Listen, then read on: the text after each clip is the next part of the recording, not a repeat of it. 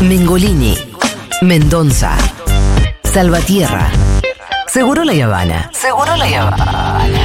La receta que nadie pudo descifrar.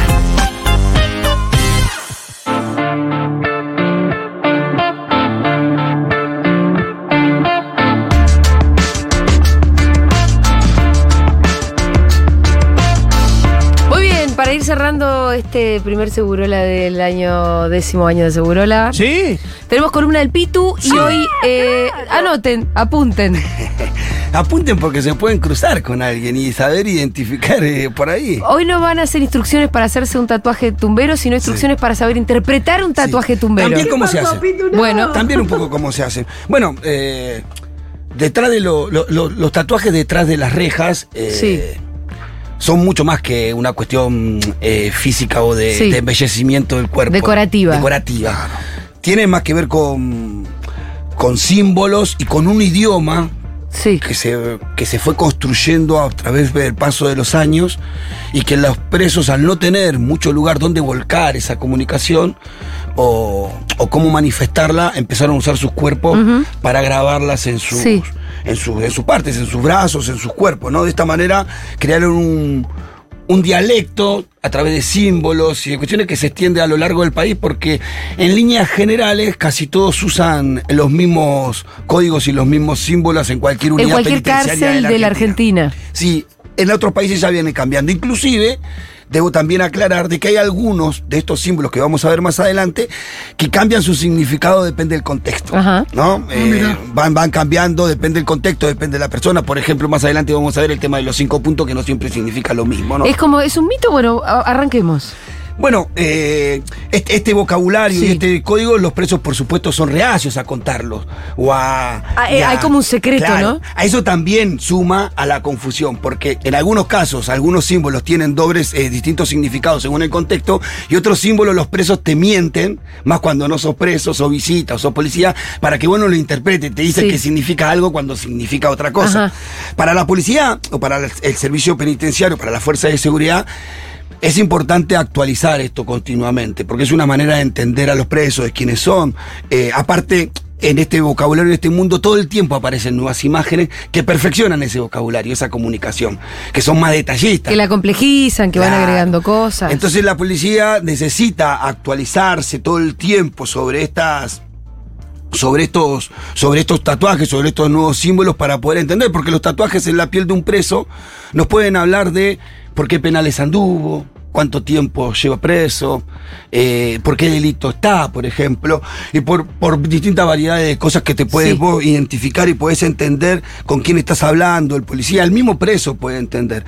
En definitiva, los tatuajes terminan siendo un mensaje muchas veces o un código que a veces va dirigido hacia el otro preso y a veces va dirigido hacia la policía también. Eh, todavía en la actualidad, eh, el, el- el tatuaje se puede diferenciar claramente el tatuaje tumbero con el tatuaje que, como diría, artístico, por ponerle de alguna manera, Sí. ¿no? El tatuaje que vos te harías en una casa de tatuajes en la calle se puede diferenciar bastante, bastante claramente. Primero porque la calidad, de- la, la clase de tinta que usa el preso. Y las técnicas, ¿no? Claro, la clase de tinta la que usa el preso, entonces comúnmente es un, son tatuajes de un solo color, no de colores combinados. Eh, otra de las maneras de identificar o de diferenciar uno de los tatuajes artísticos de los tatuajes tumberos es la profundidad con la que tiene, eh, en la que está hecho el tatuaje. Eh, comúnmente los tatuajes tumberos están hechos muy profundo. Y, aún, y por eso, aunque te- la tinta que vos creaste a través de los jeans sea negra, al estar tan profundo queda verdosa. Ah. Viste que a veces vos ves los Sí, tatuajes verdad. Que quedan medio verdosos es porque Sí. están muy profundo en la ¿Y piel. por qué es más profundo? Porque la máquina que usan los tatuadores profesionales está calibrada Ah. para distribuir la piel en las primeras capas, de La la- primera para capa la de la tinta, el, claro. el pigmento de la tinta en las primeras capas de la piel.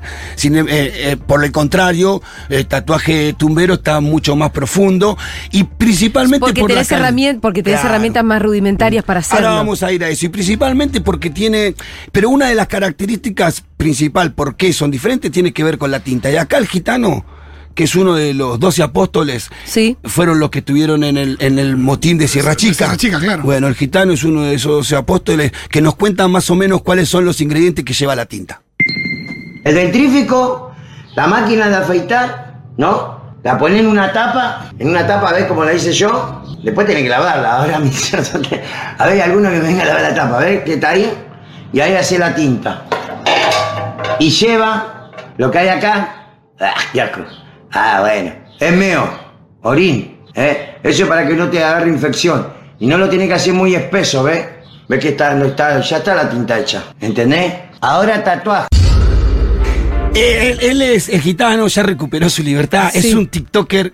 Esto lo sacaste de TikTok. Sí, empezó a hacer TikTok en Cana. Yo le escribí un par de veces porque yo estuve con él en la unidad Sí. neuronal. ¿Qué hace, artista? Le digo. y se me reía y dice, de verdad tiene 106 mil seguidores, tenía el en TikTok, TikTok. expreso. El que, Sí. el que le decía a los Raviers acá los estamos esperando no es ese, Sí. es otro. Sí, es otro, es otro. Pero también en TikTok, unos tres. Hay muchos en TikTok, algunos que han recuperado su libertad y se hicieron TikToker y viven de eso. Bueno, y el gitano se hizo TikToker y acá cuenta más o menos cómo se hace, eh, cuáles son los ingredientes de la tinta. Yo voy a contar cómo se hace la tinta. Él dijo que necesitábamos una maquinita de afeitar, Sí. que es la que nosotros prendemos fuego. Dijo, habló de una tapa. La tapa se pone como techo del humo, del fuego. Ajá. En esa tapa se va a juntar un hollín muy negro. Sí. ¿no? Ese hollín lo vamos a raspar con el mismo ah, con la misma gilet de la maquinita que le sacamos. Sí. La raspamos y la nosotros, pero eso la poníamos en una tapita de gaseosa.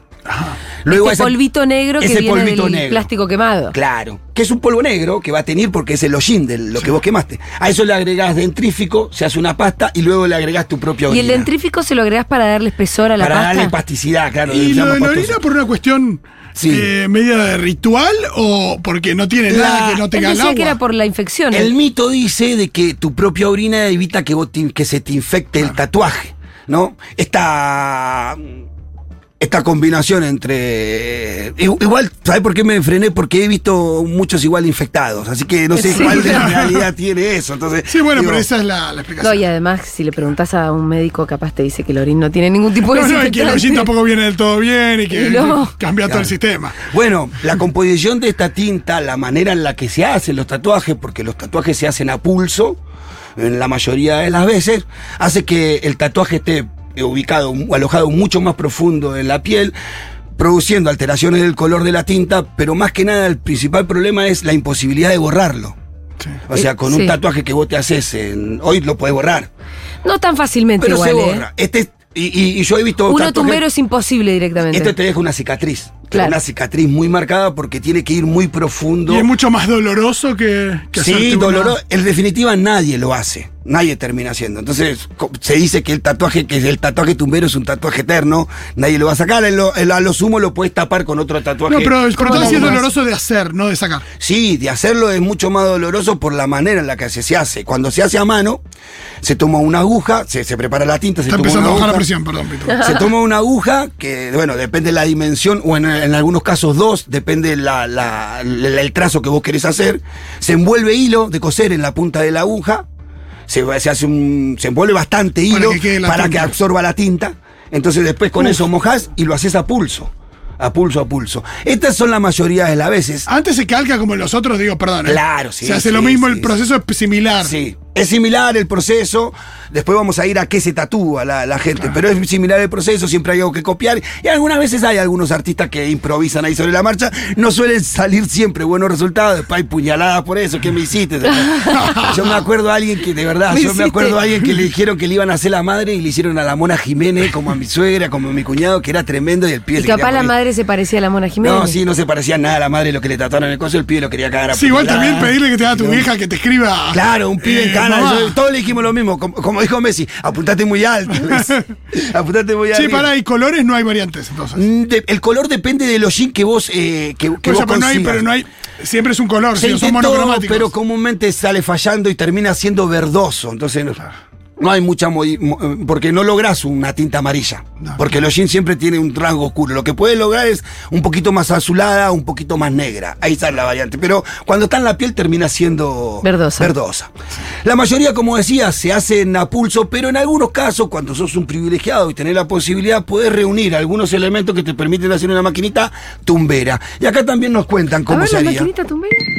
Un amigo que estuvo en la cárcel 10 años nos enseña hacer esta máquina de tatuar. Primero saca la punta del bolígrafo, con un cortadueñas arranca la bolita y la atraviesa con una aguja para limpiarla bien.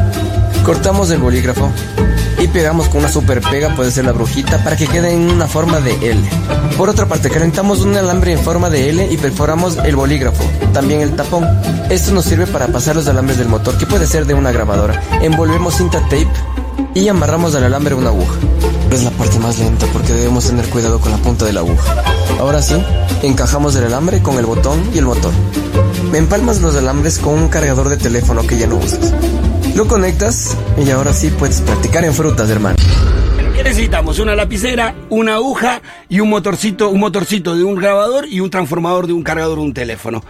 ¿Y esto mueve la aguja? Claro, el motor, vos, vos eh, haces eh, la aguja que la pasás por el. La lapicera te sirve como guía. Como Claro. lapicera. La aguja es la mina de la lapicera, ¿no? Sí. Y en el otro extremo vos lo pones a la ruedita del motor, fijado en un punto, y mientras gira el motor, eso va a subir y va a bajar. Me parece extraordinaria. Y de esa técnica. manera, claro, lo que no con lo que no tiene, lo que sigue sin tener esta opción es la regulación o la calibración para que no se te meta muy adentro de la piel. Ah. Entonces, porque eso es otro, ya una tecnología muy superior sí. para poder alcanzarla dentro de una cárcel. Pero más o menos con estos elementos, eh, Y, la modernidad de los tatuajes dentro de la Y cárcel. son, ¿no? son elementos que quienes eh, están, voy a decir, supuestamente cuidando a las personas, pero quienes están custodiando, eh, permiten tener, no permiten tener, si te los dan cuenta te los sacan, tenés que pagar por mantenerlos. No, si viene la requisa te saca todos los elementos de tatuaje, sí, no te permite, no está permitido Bueno, tatuarse. pero de hecho todos los elementos de tatuaje igual son las cositas que... Sí, es a muy partir de las poquitas sí. cosas que Es vos podés difícil. tener, porque si no tendrías una máquina de tatuar. Claro, es muy difícil. Igual hoy en algunos penales eh, ya permiten el ingreso de algunas tintas y algunos, pero son penales de, me- de- de mínima seguridad. Sí. Son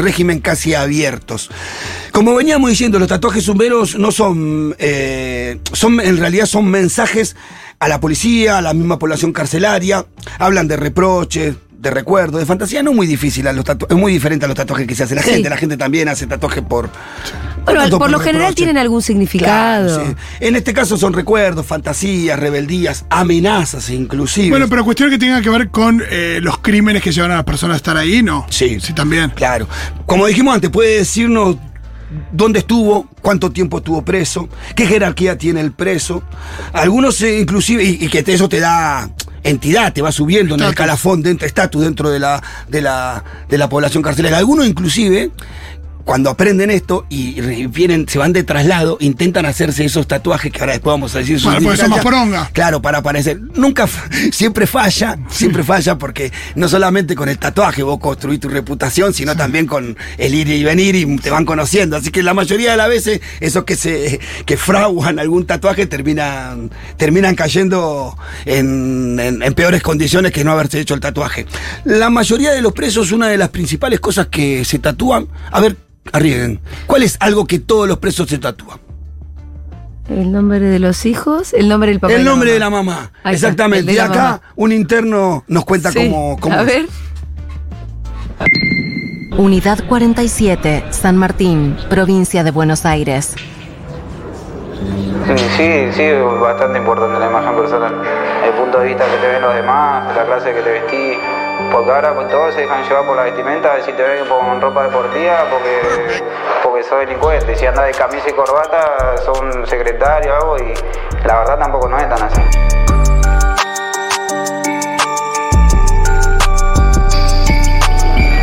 Tenía 13 años, el primer, primer tatuaje, el nombre de mi mamá que me hice.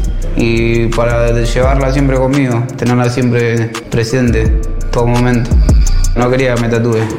Me lo hice a la espalda de ella sin que sepa. Sí, como tatuarme el nombre de mi hija como que es más fuerte, lo llevo más en mi corazón.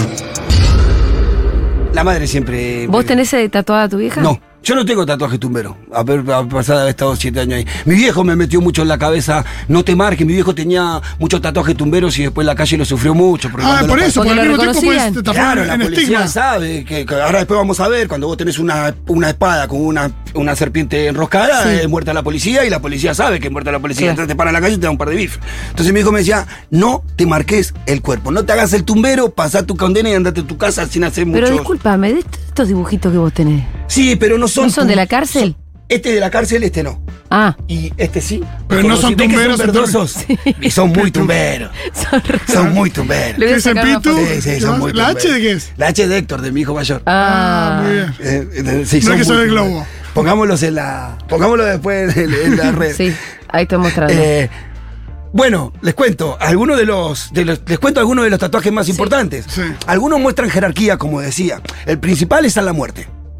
Eh, aquellas- aquellos presos que tienen tatuado San la Muerte eh, tiene alguna adoración a la muerte, inclusive en ese coso. Eh, los presos lo usan para protegerse de la muerte, pero también para marcar que hay es alguien que ha estado involucrado en la muerte. Puede significar que ha matado a algunos internos. Ah, eso, existe un tatuaje que sí, indica ese, que por ahí mataste. Ese. Y a es- unos internos, no afuera. a internos. Apa. A internos. Y según el num- en algunos casos le agregan una calavera, una cabeza de calavera por cada uno de los muertos que tiene. Eh, Puede llegar a haber alguien que tenga varios. Puede haber, me acuerdo de un conocido del paraguayo Japo que vivía en Olmo y contaba con creo que 35 calaveras. ¡A la mierda! Pero perdón, la gente que. Pero perdón, genocida. La gente que mata en la cárcel, Pitu, es gente que ya sabe que va a estar eh, medio perpetuo o algo así. Sí. O por ahí, porque si tenés. Digo, que tenga Hay, seis hay años. circunstancias, ¿no? Hay gente que ha matado a otros que lo vinieron a agredir. Sí. Y hay otros que han matado porque están en esa. Es comúnmente el que está ese, como este, el, el paraguayo Japo, que tenía como 35 muertes, era un tipo que ya estaba condenado a reclusión perpetua y entonces, que- claro, ¿qué, qué puede pasar? le eso? agregaban Pero- 8 años más por cada una de las muertes. Y él además, seguía, no eh, importaba. no, te importa. ¿Y a dónde va a ir? Está El problema cárcel. de la reclusión perpetua es que ya fue todo. Ya pierde toda esperanza y Que expectativa. es algo, un tema muy grande como para que saquemos ahora, pero en algún otro momento, incluso dentro del marco de, ahora lo estoy viendo Sí. burlando en la tele, de que la gente piensa que la única forma de justicia va a ser la perpetua. ¡Eh, la perpetua no resuelve nada! El ¿eh? otro día Claudia Cesaroni habló un ratito con los chicos de Ahora Dicen o Ah, con mirá. Crónica. Creo que, creo que en Ahora Dicen. Igual fue una nota cortita, pero acá Sí, la tuvimos sí. un buen rato y Sí. fue muy interesante. Bueno, le meto para quedan dos minutitos y bueno, la cabeza de león es el segundo en el estamento. Para si te quedaron muchos afuera, hace la parte 2. Yo no quiero andar apurando nada, ¿eh? Claro. Bueno, sí, me quedan algunos. Podemos decir los que son. eh, No, pero no va a entrar por una parte dos. Me queda un poquito, lo hacemos. Lo ajustamos y lo hacemos. Cabeza de león es el segundo en el escalafón de. de ¿Cómo se dice? De. De La de jerarquía. Sí. Eh, la cabeza de león, tatuada en el pecho o en el brazo, ma- marca claramente un depredador, alguien que es rey de lo que domina, pero no está en el nivel de eh, cargar con la cantidad de muertes. No son los llamados cuchillo largo que se le dice en el penal.